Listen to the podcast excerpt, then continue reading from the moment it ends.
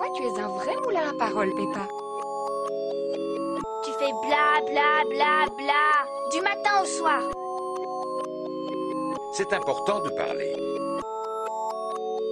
Un moulin à parole, exactement. Bonjour à toutes et à tous, c'est Louise et bienvenue dans ce troisième épisode du Moulin à Parole. On tient le rythme, on tient bon.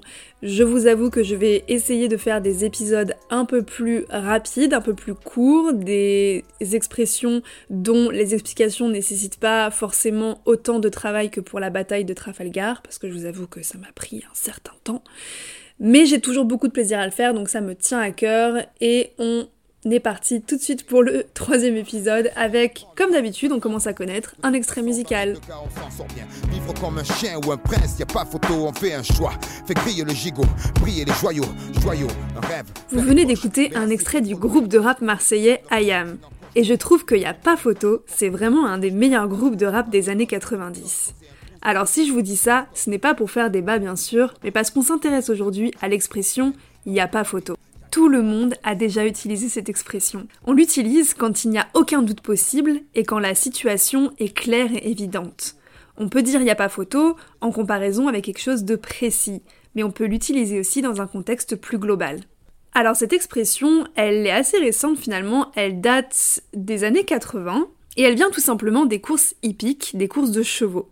Alors les grands amateurs des paris hippiques savent que le suspense peut être à son comble lorsque plusieurs jockeys et leurs amis chevalins passent la ligne d'arrivée quasiment en même temps.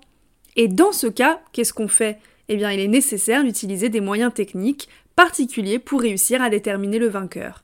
Et la seule possibilité est d'analyser les photographies automatiquement prises à l'arrivée afin de repérer quelle paire de naseaux a passé la ligne en premier. Les images photographiques sont d'ailleurs utilisées dans le monde du sport en général, pour déterminer s'il y a faute ou pas lors d'un match de foot, ou pour savoir qui est le grand vainqueur d'une course du 100 mètres. Mais quand il n'y a pas photo, c'est qu'on n'a pas besoin d'une image pour déterminer qui est le grand vainqueur de la situation. C'est indéniable, c'est clair, net et précis. Pas de peine pas de poteau, pied blanchi dans. On est les.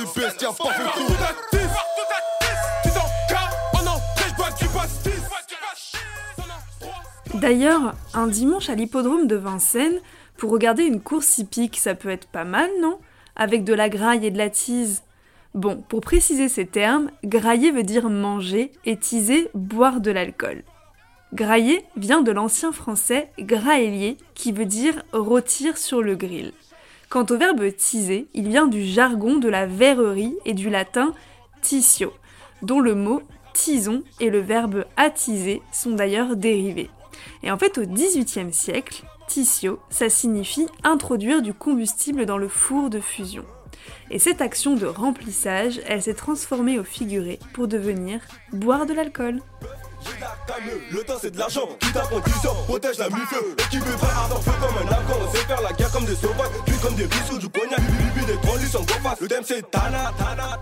Chers auditeurs, c'est la fin du troisième épisode du Moulin à Parole.